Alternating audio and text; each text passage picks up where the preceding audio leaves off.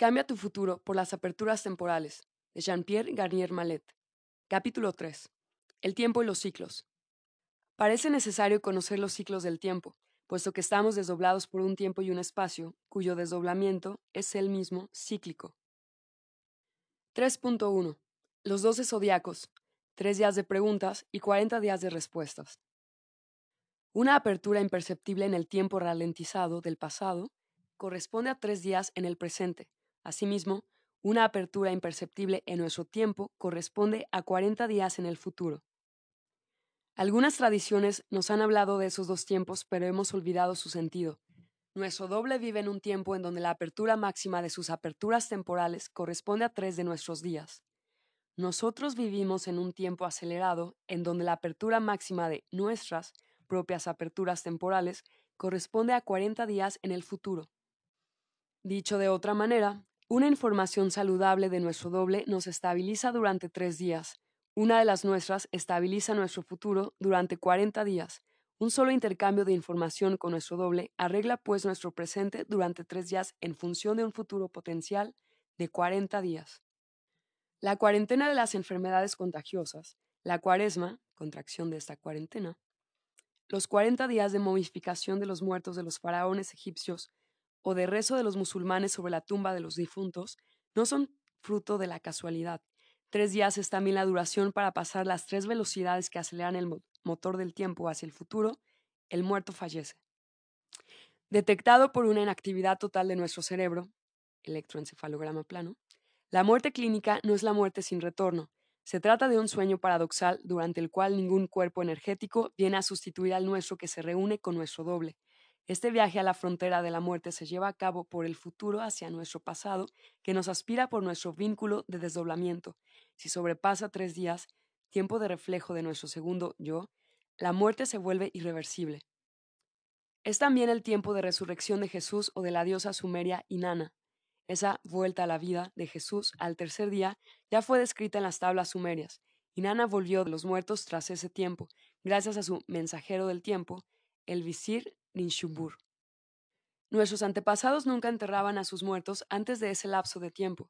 Hoy en día, nadie tiene esto en cuenta, a pesar de que los sepulteros hayan comprobado que 30% de los muertos desenterrados se han movido de su tumba. Las experiencias al borde de la muerte, EBM. Las experiencias llamadas de muerte inminente, en inglés NDE, Near Death Experiment, son muy frecuentes. Estudiadas desde hace muchos años, estas experiencias al borde de la muerte siempre nos revelan características similares. Ha sido posible establecer un protocolo científico preciso basado en millones de testimonios. La persona en EBM oye a las personas a su alrededor que a veces hablan de su muerte como una realidad irreversible. No se puede comunicar y, tras un golpe seco, se decorpora y a veces asiste desde el exterior de sí misma a los cuidados en urgencias o a la reanimación de su cuerpo. Posteriormente es aspirada por un túnel oscuro en donde descubre otras personas, a menudo difuntos conocidos, antes de llegar frente a un ser de luz. Solícito, éste le da una serie de consejos que la persona a veces memoriza. Toma conciencia de una frontera infranqueable antes de que la sombra le aspire violentamente. Entonces, el muerto en aplazamiento vuelve a la vida y este regreso inesperado conlleva un cambio total de su comportamiento. Nuestro sueño paradoxal diario es parecido a esta experiencia al borde de la muerte, solo que un cuerpo energético viene inmediatamente a asegurar nuestra supervivencia durante los intercambios de información. En las MV, nuestro organismo es dejado al abandono, incluso puede descomponerse. Solo nuestro regreso en esos tres días lo hace recuperarse. El ser de luz es nuestro doble que nos pone sobre los raíles de las preguntas personales, lejos de los pensamientos parásitos de nuestro futuro si es capaz de restablecer un organismo en descomposición, ¿por qué no nos podría curar cualquier trastorno o desorden corporal? ¿Qué hace sino seleccionar, arreglar y utilizar los potenciales que hemos encerrado en los dos espacios que separan los siete tiempos? Los llenamos desde hace 25.000 años. Podemos decir que hemos almacenado futuros en 12 cofres que están al servicio de nuestra vida. En griego, eso se llamaba so, soy, o zodiaco, Debido a nuestra encarnación, los modificamos y deberíamos permitir a nuestro doble hurgar dentro para volver a poner orden en ellos. Utilizar las doce puertas del tiempo. No todo se arregla forzosamente en un solo sueño. Utilizando cada vez una sola apertura imperceptible de su tiempo, nuestro doble abre tan solo uno de nuestros doce zodiacos durante tres de nuestros días. Para abrir los doce necesita, pues, 36 días. Luego, durante tres días se hará una síntesis de las informaciones obtenidas. El día 40 aportará siempre la mejor solución a todos nuestros problemas. Entonces, organizar junto con vuestro doble vuestros mejores futuros. Os bastará a los dos juntos siete periodos de 39 días para volver a poner orden en los 12 futuros potenciales. Una síntesis de la misma duración resolverá vuestros problemas pasados y, así pues, siete veces 39 días os pondrán frente a un nuevo futuro. El ejemplo del feto. Un feto sigue esta ley en el vientre de su madre. Su doble también hurga en los doce zodiacos para quedarse solo con lo necesario. Hacen pues falta los siete ciclos de 39 días para acabar el embarazo en 273 días. Los tocólogos se han dado cuenta, pero todavía no han descubierto por qué un bebé prematuro de casi seis veces 39 días es menos frágil que aquel que nace tras ese periodo. Solo el desdoblamiento permite entender que una síntesis incompleta fragiliza más al bebé que un análisis casi terminado. Para elegir a sus padres, el niño y su doble necesitan conocer los futuros potenciales. El orgasmo permite un intercambio de información con el futuro en donde se organizan entonces 40 días potenciales. Si la organización es conforme a los deseos del doble, entonces la encarnación puede tener lugar tres días después de la fecundación. Esto significa que no hay vida en el óvulo antes, solo hay una preparación a la vida terrestre. Cuando nace, el bebé tiene a su disposición un sueño paradoxal que representa la mitad de su vida. Manteniéndose en la confianza más total, su sueño y las intuiciones que desarrolla solo pueden verse turbadas por su entorno familiar. ¿Cuántos trastornos desaparecen cuando los padres saben controlar su entrada en el sueño? Un único intercambio con vuestro doble puede volver a poner orden en toda vuestra familia. Sin embargo, es necesario estar atentos 40 días para mantener este equilibrio todavía frágil. Como en un embarazo, 7 veces 40 días aportarán la estabilidad. 3.2. La fuerza del número. Si debido a la urgencia no es posible esperar 40 días, 12 personas pueden buscar juntas el equilibrio saludable de una decimotercera.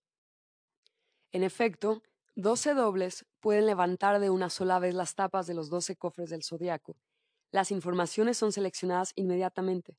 No es ninguna casualidad que Jesús tuviera 12 apóstoles, que Israel tuviera doce tribus, pues siendo doce, nada es imposible para un decimotercero capaz de hacer la síntesis.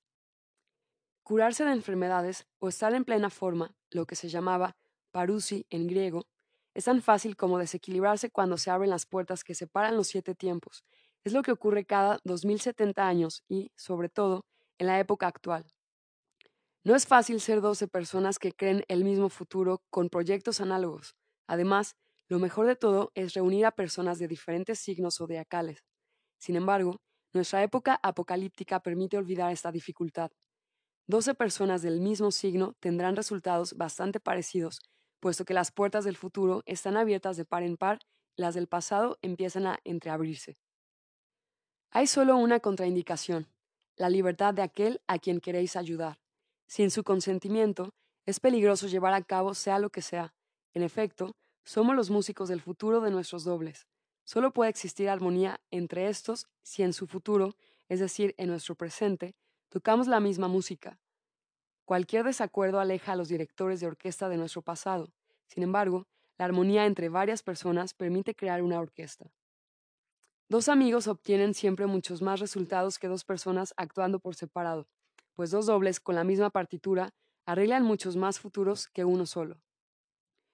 Cuantos más músicos tenemos, más contentos están nuestros directores de orquesta. De esta manera favorecemos la sincronicidad en nuestra vida. Nuestro entorno arregla nuestra vida diaria de manera estupenda. En la calle os cruzáis con un viejo amigo que os aporta la solución a vuestro problema.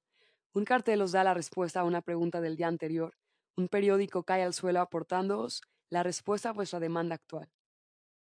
Una experiencia saludable. Al día siguiente de una de nuestras formaciones, una joven vivió una experiencia saludable. Afectada de esclerosis en placa, lo había perdido todo, equilibrio, trabajo, apartamento, coche, dinero, compañero. Totalmente deprimida, su única solución era el suicidio. Transmitió esto a su doble antes de quedarse dormida, a la vez que le entregaba las riendas de su vida. Cuando se despertó, como de costumbre, para pasar el tiempo, encendió la tele para ver su programa habitual, se confundió de cadena y vio a una persona que declaraba, el suicidio nunca es la solución adecuada. Esa aparente casualidad y esa curiosa sincronicidad bastaron para sacarla de la depresión y de su desequilibrio físico, pues la confianza en el porvenir deja al doble las manos libres para investigar en los doce cofres zodiacales de nuestros potenciales futuros. Casi siempre, todo debería arreglarse en 40 días. Antiguamente, esos ciclos vitales eran utilizados en todos los pueblos celtas. Se echaban a suertes tres reyes entre los mejores magos de cada pueblo. Esos reyes magos o magos debían encontrar la mejor solución a los problemas que les preocupaban, sequías, inundaciones, hambrunas, guerras, epidemias o plagas, podían ordenar las mayores locuras. Durante 40 días, experimentaba nuevos proyectos con el fin de encontrar la solución más saludable. Luego, un martes, se festejaba con carne para cerrar esta época endiablada. Se calculaba todo en función de la luna al final de, la, de una mascarada frenética. Al final de una mascarada frenética, los reyes de los locos devolvían sus coronas, a partir de ahí empezaba una cuarentena para seleccionar los nuevos futuros y borrar los malos. Era la cuaresma, sabiendo que posteriormente se verían obligados a privarse para aniquilar los malos proyectos. Los aldeanos controlaban sus locuras. Cada uno conocía los límites que no debía franquear. Los dobles estaban ahí cada noche para encontrar una nueva sabiduría en esa loca locura. Sus intuiciones se desarrollaban, los signos se multiplicaban. La aldea volvió a revivir con normalidad a partir de los primeros ramos primaverales. Los problemas habían sido resueltos. Las soluciones habían sido extraídas de un futuro colectivo y seleccionadas por los dobles. Después de haber elegido la mejor, los aldeanos mataban cabritos y ovejas y se daban un gran festín. Se festejaba la Pascua Florida, el Día de los Ramos, que no hay que confundir con la Pascua judía o la Pascua cristiana. Con el parasitaje, esa fiesta ha degenerado. Sin la ley del desdoblamiento para poner límites, las prácticas ancestrales caen a menudo en supersticiones inútiles y peligrosas. Hoy en día, estaría bien llevar a cabo esta clase de experiencias para encontrar una solución a nuestros conflictos, epidemias y plagas. Nos haría falta una sabiduría algo más alocada para encontrar nuevas soluciones a problemas que se atascan año tras año en la rutina diabólica de las peleas mortíferas, de los rencores sin fin en donde el afecto es barrido por la intransigencia y la intolerancia hipócrita. Desde hace siglos, las criaturas del futuro nos parasitan para someternos mejor. Este parasitaje es tan grande que no les cuesta nada desviarnos del camino de nuestros dobles. Sin embargo, solo estos podrán rechazar o calmar a las criaturas belicosas que nos visitarán cuando la última esclusa del tiempo esté abierta. 3.3. La reunificación del final de los tiempos. En un final de un ciclo de desdoblamiento de 24.840 años, desemboca en un periodo de 1.080 años que permite la reunificación con nuestro doble. Hoy en día, ignorantes de ese desdoblamiento vital, ya ni siquiera saben por qué necesitamos rehacer nuestra unidad. En el día cuando estabais juntos os separasteis, nos dice Tomás en su Evangelio. Mas cuando os hayáis separado, ¿qué haréis? No hay ninguna duda acerca de la autenticidad de este texto, puesto que, descubierto en el Alto Egipto en los años 1940, no ha tenido tiempo de padecer los errores de traducción. Las modificaciones que hacían los copistas de la Edad Media no la han alterado, y habla claramente de un ciclo de desdoblamiento con un principio y un fin. Usando nuestra vida terrestre para escuchar las preguntas de nuestro doble y fabricándole los futuros potenciales correspondientes, nuestra reunificación en el momento del apocalipsis no será ningún problema. Nos devolverá una inmortalidad perdida. Siendo dos, podremos examinar nuestras posibilidades futuras sin miedo a la muerte.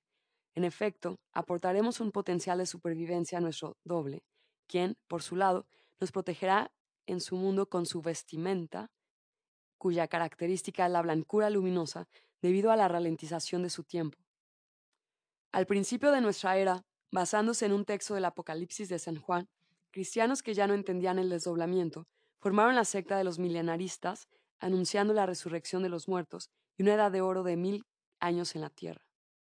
En realidad, el tiempo de nuestro doble se yuxtapondrá con el nuestro un muy corto instante para permitir nuestra reunificación instantánea. Toda duda, reflexión o incomprensión nos dejará clavados en nuestro mundo y nuestro tiempo y nos encerrará de nuevo durante 25.000 años. Esta breve yuxtaposición final necesita de una comprensión inmediata entre las dos partes desdobladas. Nos devuelve la vestimenta pala de señorío de los sumerios o, como nos decía San Juan, nos permite vestirnos con nuestras vestiduras blancas, después de la apertura de los siete sellos del Apocalipsis. Abriendo las doce puertas zodiacales, estos sellos corresponden a las siete explosiones solares de envergadura de las que ya hemos hablado. Esta gran apertura que une el pasado con el futuro se decía caos, chaos, en griego, en que la CH es una cruz, símbolo de este fin. El apocalipsis, o descubrimiento, es posible gracias a este caos cíclico que, a menudo, corresponde a violentos cataclismos, de ahí la confusión entre la causa y el efecto. El apocalipsis caótico es sencillamente el descubrimiento debido a una apertura enorme entre el pasado y el futuro. El final de los diferentes tiempos necesarios a nuestro desdoblamiento nos permitirá ir en el tiempo y el espacio de nuestra comprensión. Algunos rearán su unidad con su doble en el pasado y se beneficiarán de esta manera de los intercambios con el Creador. Otros arrastrarán a sus dobles al futuro, en donde se podrán tomar más tiempo para intentar entender y recuperar los preceptos de una supervivencia instintiva cerca del Creador. Se reunirán con los célebres demonios de los infiernos griegos, esos músicos que, creyéndose nuestros jefes de orquesta, se vuelven manipuladores más o menos demoníacos de nuestros futuros potenciales. Los niños índigo, justo antes de ese periodo apocalíptico, es decir, ahora, algunas de esas criaturas del futuro intentan rehacer su reunificación en nuestro mundo y nuestro tiempo. Lo pueden hacer desde esa famosa explosión solar del 13 de marzo de 1989, que les ha abierto los tres espacios zodiacales hacia nuestro mundo. Algunos de los dobles de las tinieblas ya han enviado al ser que desdoblan a encarnarse sobre la Tierra en nuestro tiempo presente, que para ellos, digámoslo de nuevo, es una realidad de su pasado luminoso. Provenientes de un tiempo acelerado, experimentando soluciones futuras a nuestros problemas, esos niños son unos superdotados cuyo cuerpo energético vibra entre el azul y el negro. Llamados niños índigo, debido a esta vibración que les rodea, nos sorprenden por su saber anticipativo. Los primeros nacieron en 1990. No hay que confundirlos con los niños superdotados que nacen en todas partes del mundo. Cuando el doble está cerca de nosotros, nos hace resplandecientes. Nuestra época permite esta proximidad y, por eso, los niños brillan cada vez más. Con un doble en el futuro, el niño índigo tiene además acceso inmediato a las soluciones de los problemas causados por nuestros potenciales. Sin embargo, la mayoría de estos problemas no tiene interés para él, pues viene a nuestro mundo en busca de las preguntas de su pasado, de las cuales se ve privado. Un caso particular nos llamó fuertemente la atención. Un colega físico, a pesar de todos sus esfuerzos, no conseguía dar respuesta a un experimento relacionado con la física de las partículas. Su hijo índigo, de 10 años, encontró la solución en cinco minutos y le dijo a su padre, deberías ocuparte de tu hijo en vez de perder el tiempo con un problema que no tiene ningún interés.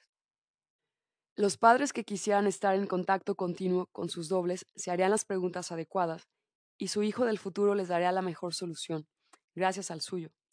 Podrían hacer un vínculo con las múltiples preguntas pasadas e inculcar a su hijo nuevos polos de atracción. Su rol educativo es, pues, de máxima importancia, si siguen las sugerencias de sus dobles, pueden transformar las ganas, los deseos y los proyectos de su peligrosa descendencia, cuyo futuro potencial se volverá así aceptable en nuestro mundo. Si no, estos hijos matarán a padre y madre, pues no tienen en ellos ninguno de nuestros valores morales que, normalmente, nos alejan del crimen de manera natural. Estos niños reharán su unidad en la tierra antes que nosotros, pues la puerta zodiacal hacia nuestro pasado se abre en último lugar es el séptimo sello del Apocalipsis. El héroe de antaño. Volviéndose inmortales en la tierra, algunos se harán pasar por dioses, como los fabulosos héroes del Olimpo griego tan poco divinos, o esos atlantes desaparecidos misteriosamente, o esos dioses del país de Sumer, esos nefilim de la Biblia, esos hijos de Dios que se unían con las hijas de los hombres. Esos fueron los hombres valientes que desde la antigüedad alcanzaron renombre. Entre comillas. Nefelos, en griego, significa pequeñas nubes en el cielo. en sumerio, evidentemente eran ovnis. La Biblia parece hablarnos de extraterrestres. Los Nefilim estaban en la tierra en aquellos tiempos. Eran los poderosos de la eternidad, el pueblo de los Shem. Este dibujo egipcio muestra un omega en el cual se lleva a cabo una metamorfosis, el escarabajo. Gracias a la ascensión del módulo fijado al suelo por dos amarras, como el objeto volador sumerio, un inmortal que llega a la tierra, ¿no deberá cambiar de forma y de vestimenta? Leyendas de ayer y realidad de mañana.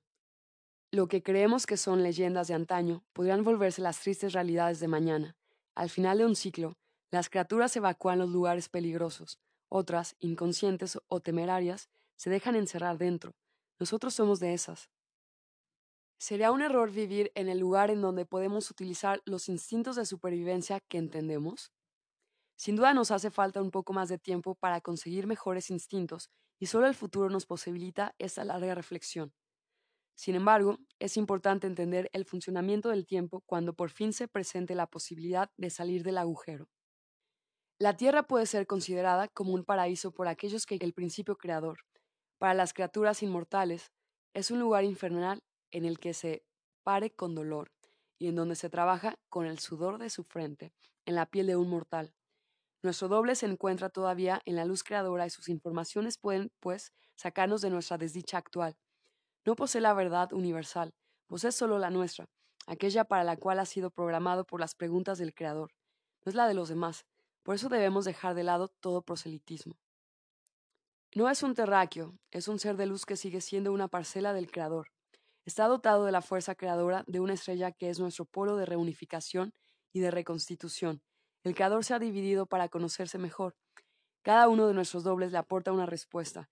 Aquel que quisiera conocerlo debería reunirse con los 10 billones de billones de criaturas correspondientes a los 10 billones de billones de estrellas de nuestro universo observable. Entonces se daría cuenta que no se conoce a sí mismo y que, por eso, no conoce al Creador. Cada alma tiene una estrella y el que lleva una vida intachable durante lo que le es acordado tornará a su estrella. Platón. Timeo Critias. 3.4. Vínculo con el Creador. El ciclo de desdoblamiento solar ofrece, cada 2070 años, una apertura hacia las criaturas inmortales que han mantenido su doble en su futuro. Permitiendo ajustar nuestro presente con su futuro, ese paso es el de un crucero sobre el río del tiempo que se atraviesa en dos esclusas de 90 años. Los tiempos se equilibran, pues, perfectamente, 630 años después de la entrada o antes de la salida, que dura 90 años. Gracias a la teoría del desdoblamiento, sabemos que el final puramente teórico de los siete tiempos se sitúa en torno al año 2079. Podemos, pues, deducir que los últimos intercambios de informaciones con las criaturas vinculadas con el Creador tuvieron lugar al principio de nuestra era.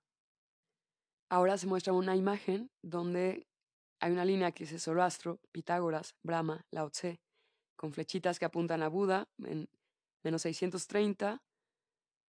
Al lado dice Veda, Abraham, preparación, Moisés, Jesús, apertura, Mahoma, más de 630 años después de Cristo, futuros peligrosos, 2070 años. Y dice, la apertura de los tiempos, dos veces 630 años. En efecto, Buda abrió la esclusa que Mahoma cerró, mientras que Jesús se benefició del equilibrio de los tiempos, Buda nació 630 años antes que Jesús. Mahoma murió en el año 632 de nuestra era. Si observamos la vida de Buda, Jesús y Mahoma, se ve claramente el paso de una esclusa del tiempo. Según envejecía, Buda percibía a su doble cada vez más fácilmente, desarrollando de esa manera intuiciones saludables a medida que se abría la puerta. Así pues, su juventud fue violenta y su vejez pacífica. Mahoma, al contrario, Percibió al suyo con cada vez más dificultad. La puerta se iba cerrando, las intuiciones se hacían cada vez más esporádicas. La primera parte de su vida no fue violenta, pero su vejez hizo su proselitismo intransigente, por no decir violento. Al beneficiarse del equilibrio de los tiempos, Jesús tenía a su doble a su lado de continuo. Fue el único en poder decir, el Padre está en mí y yo estoy en el Padre. Si la humanidad no se hubiera visto parasitada de manera hipócrita y pérfida, transformando una certeza científica en fe religiosa. Tendríamos hoy a nuestra disposición una ciencia vital hecha de los principios fundamentales de las grandes tradiciones judaica, budista, hinduista, taoísta, cristiana, islámica, animista, por solo hablar de las más conocidas. En efecto, en la época de Buda vivieron otros grandes profetas como Zoroastro, Pitágoras, Brahma, Lao Tse y tantos otros que nuestra historia ha guardado en su memoria. El fanatismo, la intolerancia y las guerras de religión han sabido destruir lo que esas criaturas excepcionales habían venido a decirnos para ayudarnos. Su mensaje era sencillo, no hagáis a los demás lo que no queráis que ellos os hagan a vosotros. Es la única forma de construir futuros potenciales individuales sin peligro para la colectividad. Podían haber explicado el desdoblamiento, pero, en aquella época, nadie tenía ojos para ver ni oídos para oír. Mahoma llegó antes del cierre definitivo de la esclusa para corregir los errores dejados por seis siglos de oscurantismo religioso. Desde entonces, las cruzadas, las religiones y la Inquisición de antaño, las guerras económicas, políticas, coloniales, sociales y siempre militares de hoy en día han barrido los restos de un conocimiento ancestral. El futuro del Creador. Un conocimiento transmitido de unos a otros desde hace siglos nos podía haber hecho tomar conciencia de los peligros escondidos en nuestros futuros. Nuestra ciencia actual lo ha enterrado todo, ignorando el conocimiento, envuelto demasiado a menudo de múltiples supersticiones, los cristianos han rodeado la redención con tanto misterio que hoy en día sigue siendo incomprensible. La muerte de Jesús permitió el retorno de nuestros dobles al futuro del Creador. Los futuros potenciales peligrosos que habíamos creado quedaban borrados. Desde entonces, su doble se encuentra al lado del cerrojo, Paracleis en griego, que lo separa de los nuestros. Durante el cierre de la última de las seis noches de 2070 años, Jesús solo puede transmitir informaciones a través del intercambio con Él. ¿No nos había prometido enviarnos el Paráclito? Es de mi bien que se os dará. Es una frase lógica para aquel que conoce las puertas del tiempo. Un pensamiento de Jesús crea el futuro en las aperturas temporales de su Paráclito en donde vivimos. No se necesitan grandes palabras teológicas para entender la importancia del Paráclito que podría vincularnos con el Creador. Sin embargo, tomamos las tinieblas como luz, lo cual ensombrece todavía más nuestras posibilidades de futuro. La intolerancia y el racismo crecen en el mundo y nunca los relacionamos con nuestros proyectos pasados. Y aquí el planeta sometido a guerras interminables y catástrofes, las cuales equivocadamente pensamos que son naturales. Nuestros potenciales futuros son pobrísimos. Algunos países en particular han atraído más el peligro que otros. Desde los sumerios hasta el pueblo judío, el Oriente Medio ha sido un lugar de enfrentamientos mortales, poseedor de las memorias del pasado, atrae obligatoriamente los dramas hacia sí. Cuando veáis Jerusalén invadida por los ejércitos, sed conscientes de que el fin está próximo. Habrá señales en el sol, la luna y las estrellas. Evangelio de San Lucas 21, 20, 25. En efecto, abriendo los siete sellos de los siete tiempos, las explosiones solares causan gigantescos vientos de partículas solares que se escapan por agujeros llamados coronales. En la última de las siete explosiones tendremos la sensación de que el Sol se rompe en pedazos, como ya relataron los amerindios que compararon el astro luminoso con una porcelana que se rompe en mil pedazos.